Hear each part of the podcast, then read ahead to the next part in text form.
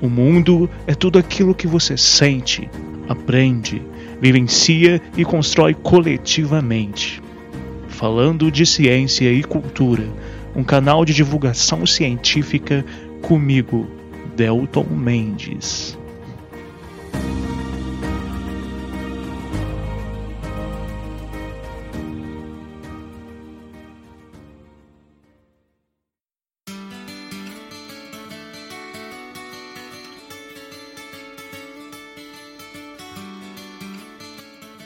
Sejam muito bem-vindos para mais um episódio do canal Falando de Ciência e Cultura.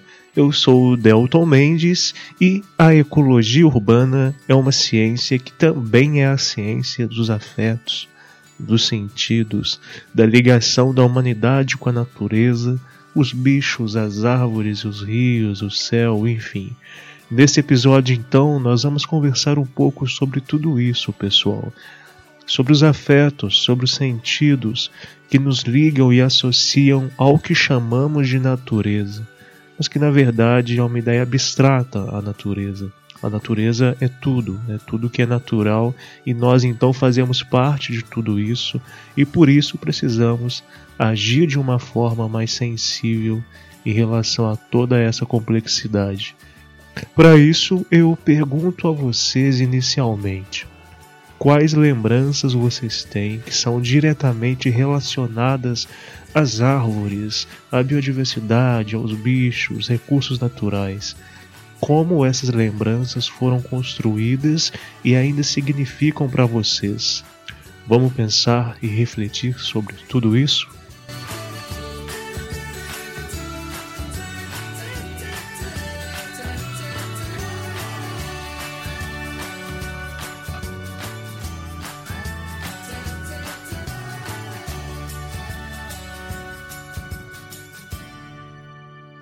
Antes de irmos para a pauta, vamos para nossa sessão de recadinhos rapidinho. É, primeiramente, eu gostaria de agradecer as pessoas que têm contribuído com algum valor para a manutenção do canal. Então, eu agradeço especialmente a Josi Carvalho, amiga de Poços de Caldas, Minas Gerais, ao Valdir Damasceno, a Cristiane Câmara, o Paulinho, o Elton, a Clara Cobucci o João Carlos, todos aqui de Barbacena também. É, pessoal, a contribuição de vocês é muito importante. Lembrando que quem quiser ajudar o canal é bem fácil. Com qualquer valor acima de cinco reais, vocês já podem ajudar demais da conta com o canal. Quem tiver interesse então em ajudar é só me mandar mensagem no WhatsApp 32 8451 9914 que por lá eu passo mais informações. É, algumas pessoas, inclusive, disseram que têm dificuldade de ajudar financeiramente e se dispuseram a ajudar de outras formas. Então, quem puder ajudar também, compartilhando os episódios com os amigos, é, as discussões, os posts, isso também é muito importante, pois ajuda o trabalho do Falando de Ciência e Cultura a chegar mais gente e eu acredito que a divulgação de ciência, as discussões que nós temos tido aqui, são muito importantes para nós é, sensibilizarmos né, mais pessoas nesse mundo contemporâneo. Então ajuda nós aí nesse sentido, que já é uma grande ajuda. E a partir de hoje, pessoal, os agradecimentos às pessoas que têm comentado sobre os episódios eu vou passar a fazer no final de cada episódio, tá bom? É que como tem sido muitas pessoas que têm interagido e me mandado mensagens, eu acho que colocar aqui na abertura delongaria muito para nós começarmos efetivamente a pauta. Então, é, a partir de hoje eu vou começar a fazer esses agradecimentos, esses comentários, agradecimentos no final. Então eu peço que vocês ouçam até o fim o episódio para saber se vocês né, foram mencionados, o comentário de vocês é, foi mencionado e também para vocês entenderem quem são as pessoas que têm interagido. E quem quiser interagir durante a semana após os episódios, fique à vontade, eu também comento é, nos outros episódios, ok? Então é isso, bora pro episódio.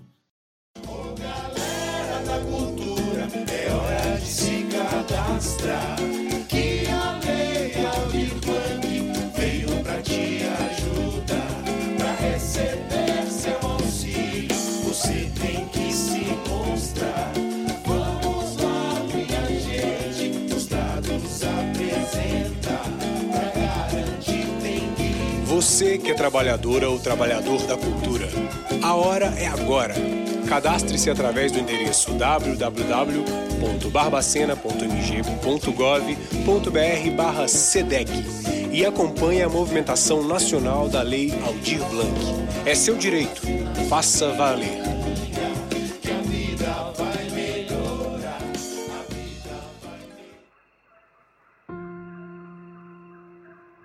Eu não sei se vocês alguma vez já pararam para pensar sobre isso, mas vamos fazer um exercício aqui rápido.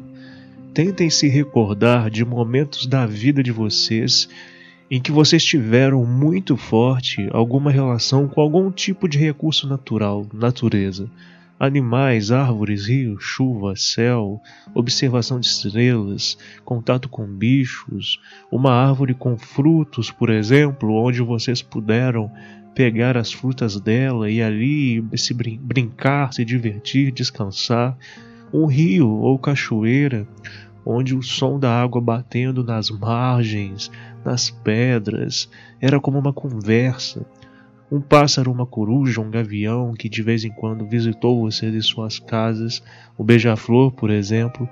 Pensem, lembrem de momentos que vocês tiveram ou que ainda têm que apresentam esses fatores ou vários outros e como eles estiveram presentes de forma muito clara na vida de vocês. Agora eu peço, se recordem do sentimento que vocês tiveram nesses momentos ou do sentimento que vocês têm em momentos desse jeito. O que a presença de árvores, por exemplo, provoca no interior de vocês e também no exterior. Como você se sentiu, ou como você se sentia, ou como você se sente quando está mais próximo de lugares, por exemplo, arborizados, quando está mais próximo, por exemplo, de lugares com biodiversidade mais rica. Como que vocês se sentem, por exemplo, quando estão próximos de um rio, é, esse episódio, claro, também é para falar de ciência. O propósito do canal é divulgar ciência, é falar de conhecimento científico, mas também é de falar de cultura. Então, ciência e cultura, para mim, se ligam a partir dos afetos, dos sentidos ambientais também. Como eu disse em outros episódios, e como eu disse até mesmo ontem, numa palestra que eu dei no evento da UFSJ, a dissociação criada entre humanidade e natureza é uma lacuna que é extremamente prejudicial.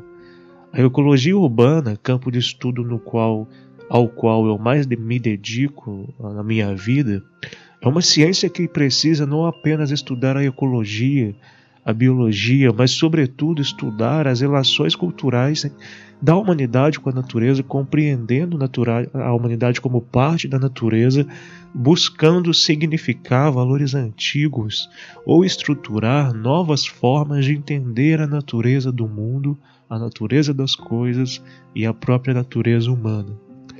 Então, eu acho que tudo isso é muito importante para a gente pensar. E reflitam sobre o seguinte: é, alguns estudos revelam que até 2030 a população humana deva, deve, deve chegar a algo em torno de 9,5 bilhões de pessoas no planeta. Então, pessoal, eu estou falando de 9,5 bilhões de pessoas. Na década de 70, nós tínhamos algo em torno de 3 bilhões, 3,5 bilhões. É, olha a quantidade de pessoas que aumentou no planeta. E todos nós que estamos aqui agora, você que está ouvindo esse episódio, nós estaremos nessa sociedade nesse período. Nós estamos nessa sociedade que tem se desenvolvido, que tem crescido de uma forma exponencial, gerando uma série de problemas ambientais. E não se trata apenas de um dado estatístico, de um dado científico. Essa quantidade de pessoas demandará muito mais alimento, como que essas pessoas vão se alimentar. É, demandará também mais espaço, mais moradia nas cidades, cidades que já não suportam tantas pessoas, cidades nas quais a gente sabe a extrema desigualdade social. Então, isso, esse aumento populacional, que é apenas um dos dados que eu estou trazendo para nós pensarmos, significará também impactos exatamente nessa natureza que estamos discutindo menos áreas verdes, aumento do desmatamento em importantes biomas como a Amazônia e mesmo a Mata Atlântica, como nós vemos hoje em dados científicos de 2020, diminuição de áreas verdes dentro das cidades. Barbacena é uma cidade que tem poucas áreas verdes e que corta muitas árvores dentro da sua malha urbana. É, então, é interessante também pensar como que as árvores são compreendidas por muitas pessoas dentro das cidades como algo inútil, como algo que só atrai bicho, e por isso a gente precisa ressignificar isso, né, pessoal? Notem então que os desafios para todos nós, no agora e no futuro, são enormes. Não achem, por exemplo, que o coronavírus, que é a Covid-19, foi uma casualidade. Pelo contrário, a nossa forma de atuar no planeta potencializou isso. De repente, até foi o grande fator potencializador. Isso precisa ser mudado. Mas a pergunta que eu me faço todos os dias, como cientista, como pessoa, como cidadão, como habitante desse planetinha pequeno, o planeta Terra, é, e que eu compartilho com vocês também se perguntarem: como nós podemos mudar isso? Mas falta alguma coisa? Sim, natureza. Por que precisamos de espaços verdes na cidade? Por causa de comida, por exemplo. Espaços verdes urbanos podem mudar o clima. As cidades são responsáveis por 70% das emissões globais de CO2, ruim para o planeta e para os habitantes. Como mudar os nossos comportamentos em nível global é muito complexo, é difícil. Para isso, algumas coisas têm sido feitas, como a Agenda 2030 da ONU, que traz 17 objetivos para o desenvolvimento sustentável. Apesar de críticas, inclusive críticas ao termo desenvolvimento sustentável, esse é um documento importante. O primeiro dos objetivos, desses 17 objetivos, por exemplo, é, é erradicar a fome. Então, notem que diminuir as desigualdades sociais é muito importante.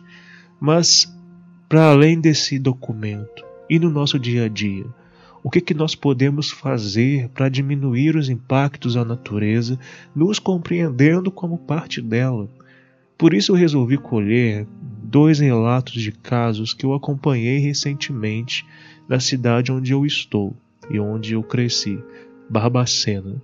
Não sei, eu, na verdade eu sei que muitos de vocês, ouvintes, não são de Barbacena, nunca vieram aqui, alguns de vocês talvez nem tenham ouvido falar da cidade. Mas eu colhi dois relatos de caso, é, de, um de Barbacena e um de uma região próxima a Barbacena, para a gente refletir sobre sensibilidade ambiental.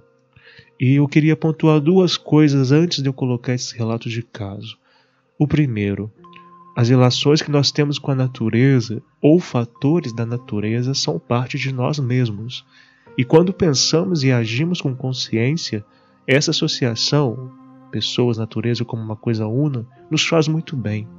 Pensar sobre isso faz bem. Lidar com a natureza faz bem. Plantar faz bem. Observar animais e entender a sua dinâmica faz bem. É, uma segunda coisa que eu acho importante é pequenas atitudes em pequenos contextos não podem ser menosprezadas. Elas são espaços de esperança, são pontos de significado capazes de motivar e servir de exemplo para outras pessoas. Quem tiver interesse, inclusive, pesquise na internet sobre acupuntura urbana, é um conceito muito legal. Pesquisem também aí sobre vários outros conceitos, como decrescimento, como desenvolvimento leve, ecologia profunda, economia da natureza, enfim, são vários conceitos que, inclusive, depois, se vocês quiserem, eu posso fazer episódios só para falar sobre isso. Bom, mas vamos então aos casos. Eu trouxe para vocês dois relatos, um em áudio e um outro numa carta-mensagem que eu recebi de um senhor conhecido meu. Primeiro, então, eu gostaria de trazer o relato da Maria Clara Duarte, na verdade, Maria Clara Duarte, de Barbacena e eu gostaria que vocês ouvissem. Então vou colocar ele aqui agora para vocês.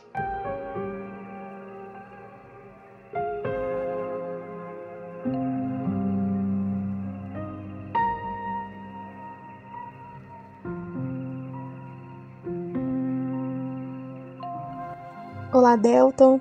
Olá a todos os espectadores do Falando de Ciência e Cultura. Eu me chamo Maria Clara, sou aluna do curso de Letras do Instituto Federal de São João del Rei. Eu gostaria primeiramente de agradecer o convite. Para mim é uma honra participar de um quadro desse programa que é tão necessário, tão importante e juntamente de um amigo que eu tenho tanta admiração e muito respeito que é o Delton. Como ele disse anteriormente, o tema de hoje é sobre a nossa participação na cobertura vegetal nas cidades, e eu vou falar um pouquinho a respeito de uma experiência pessoal que eu tenho vivido. Bom, desde a minha infância, o meu envolvimento com a natureza é muito presente. Aqui na minha casa nós sempre tivemos diversas plantações e a minha mãe sempre me ensinou o valor e a importância da natureza, principalmente o valor de uma árvore. Bom, como todos nós sabemos, a maior e mais significativa importância das árvores é ambiental, porque elas são organismos essenciais para o equilíbrio do planeta. Desempenham funções vitais como controle da temperatura, aumento da umidade do ar, manutenção da biodiversidade, além de produzirem frutos, sementes, resinas e outros produtos. Mas ela também tem um outro grande valor, que é o sentimental. A árvore que possui uma grande história para mim e minha família, em particular, é uma mangueira. Ela está aqui desde que eu me entendo por gente. Com seus quase 40 anos, ela é regada de histórias, memórias de pessoas que já se foram e muito amor. Eu cresci e amadureci embaixo dessa árvore. Brinquei, caí, me reergui. Ela me deu sombra, me deu frutos e com ela eu tenho uma história de amor muito bonita. Eu me lembro de quando novinha colocar uma rede embaixo dela e ler vários livros. Era o meu refúgio, sabe? Meu momento de paz. E ao olhar para ela, eu lembro dos meus avós, que já não estão mais aqui. Meu avô foi quem a plantou e dessa forma, quando a vejo, eu sinto que ele ainda está presente nas nossas vidas. E recentemente, eu me deparei com a notícia de que ela deveria ser cortada, porque poderia causar danos à nossa propriedade. E infelizmente, ela não faz mais parte dos nossos domínios de terra, não deixando com a gente a decisão final. E mesmo sabendo que um dia esse momento chegaria, nós só conseguimos sentir o valor de algo quando estamos prestes a perder. E eu senti uma tristeza imensa inundar meu peito. Me desesperei. Meus olhos se encheram de lágrimas. Eu vi um filme passar na minha cabeça, com todos os momentos vividos com ela presente. Há relatos de pessoas que sentem como se uma parte sua fosse retirada quando se corta uma árvore com a qual você tem tanta história assim. E esse sentimento é bem semelhante ao que eu venho experimentando desde então. Então eu lutei e estou fazendo o máximo para preservá-la. Eu tenho feito tudo o que está ao meu alcance, porque além dela ser parte da minha vida, ela também já trouxe alegria para meus antepassados, alimentou muitas pessoas e muitos outros seres vivos, como os pássaros que têm seus ninhos, que são suas casas nela. As árvores não são robôs orgânicos que apenas produzem oxigênio e madeira. Elas são capazes de escolher o que fazer, têm memórias e até diferentes personalidades. Elas também são capazes de fazer amizade e ajudar umas às outras, semelhante a nós. E eu acredito que é necessário que nós lutemos por elas sempre. Então, antes de cortarmos uma árvore, devemos estudar todos os meios e todas as possibilidades para que isso não aconteça, devido a todos os fatores que eu citei anteriormente.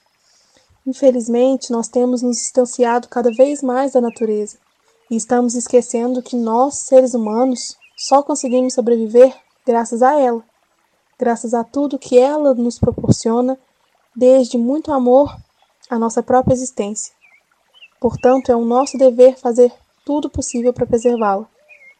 Eu termino meu relato com a frase de Teilhard Chardin: O homem toma conhecimento da sua própria personalidade quando procura unir-se o mais possível à natureza. Obrigada a todos. Obrigada novamente, Delton, por ter me dado um espacinho de fala. Que esse programa continue crescendo e continue sendo uma inspiração, uma fonte de reflexão para muitas pessoas, inclusive para mim. Um abraço a todos.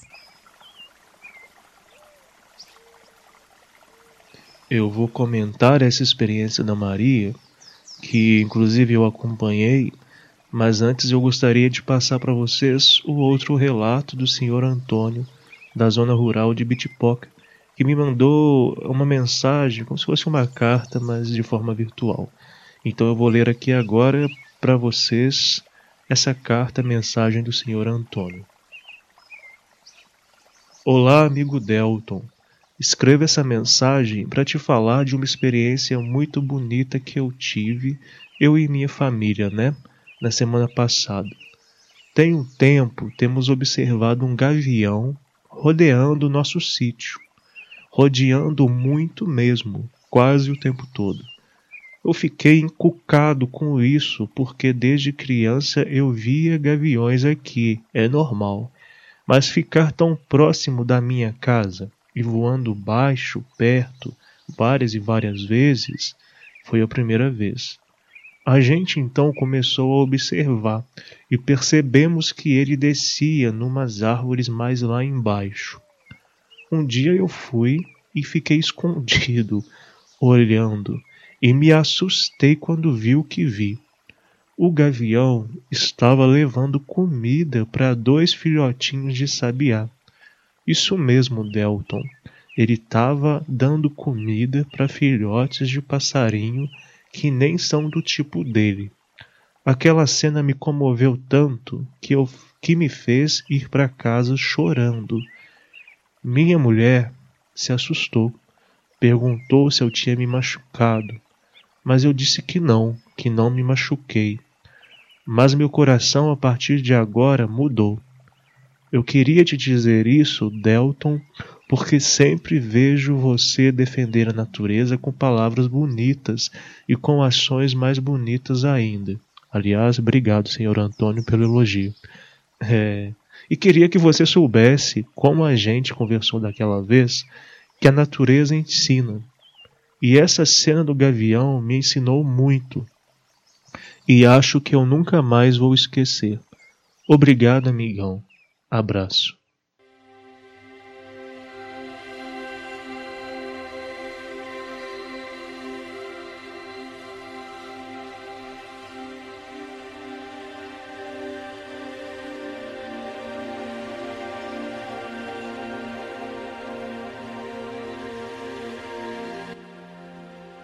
Bom, vejam que são relatos muito intensos. Eu praticamente, para falar a verdade para vocês, eu até me emocionei com esses relatos, né? O do senhor Antônio, por exemplo, é um, um senhor, um amigo que eu conheci é, em alguns projetos que eu participei.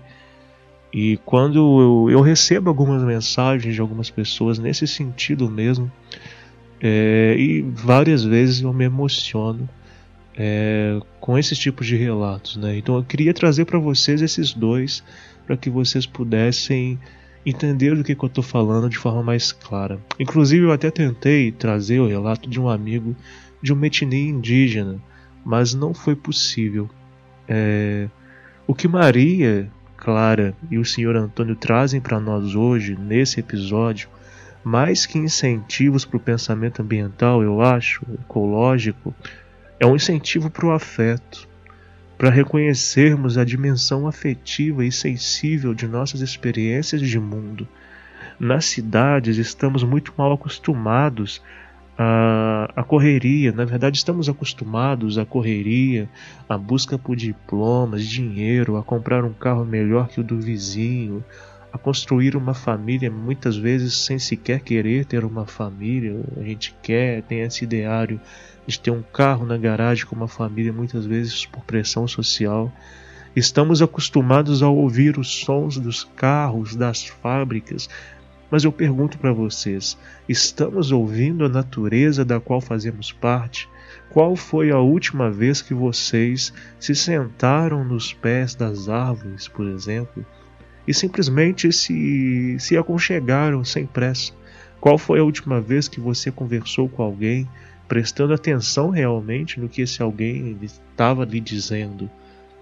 É por isso que eu defendo que a ciência precisa pensar em maneiras de ter práticas sociais mais afetivas. É, como eu disse em algum outro episódio, é, nós temos uma, uma divisão muito clara que vem aí de séculos passados entre razão e sentidos. O próprio Platão dizia várias vezes que os sentidos nos enganam e que nós precisamos de sociedade que seja mais racional. Eu concordo, mas também a gente precisa pensar se realmente desprezar os sentidos lançá-los a uma espécie de marginalidade do viver humano, se isso é positivo. A partir dos relatos é, da Maria e do senhor Antônio, é, não só eu, mas acho que todos que lutamos nesse campo da ecologia urbana, da, da ecologia, das questões ambientais, nós nos motivamos muito a pensar em mais alternativas para as cidades, alternativas que tragam mais árvores para o meio urbano, por exemplo, que mantenham as árvores que existem, os corredores ecológicos para que animais possam viver e se manter como espécie. Nós precisamos mudar, pessoal, urgentemente a forma como nós atuamos no mundo. Isso é uma mudança cultural. Todos nós podemos mudar a forma como atuamos no mundo, de forma micrológica, nas nossas casas, na nossa rua, no nosso relacionamento, nos nossos relacionamentos, melhorando a nossa pegada ecológica, inclusive com a nossa a partir da alimentação, diminuindo os impactos aos ecossistemas, à biodiversidade, aos rios, aos mares, à atmosfera, enfim. A questão então é: o que você ouvinte tem feito hoje que é uma dádiva, ou seja, que ajuda e contribui para alguma coisa no sentido maior?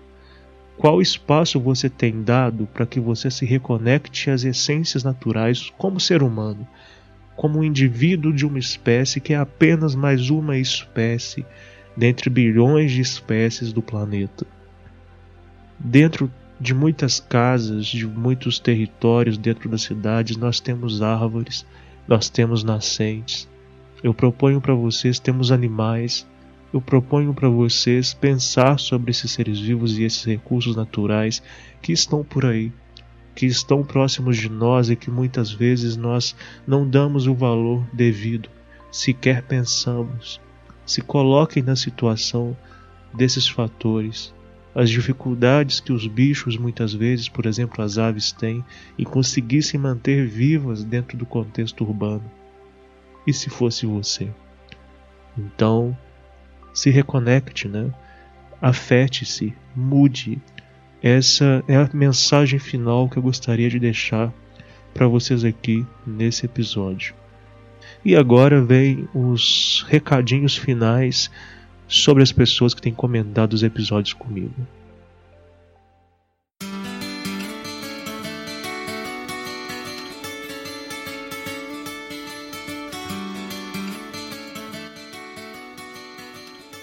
Gostaria de citar aqui os nomes de algumas pessoas que mandaram, como eu disse, mensagens no decorrer da semana sobre episódios passados, né? Os episódios não só da semana passada, mas outros. É, lembrando que, como os episódios ficam disponíveis, nós já temos 34 episódios. O episódio de hoje é o episódio 35. Então, tem várias pessoas que ouvem alguns episódios que já tem dois meses, três meses, seis meses e mandam comentários. Isso tem problema nenhum, tá, pessoal? Vocês podem interagir, comentar sempre que quiserem comigo.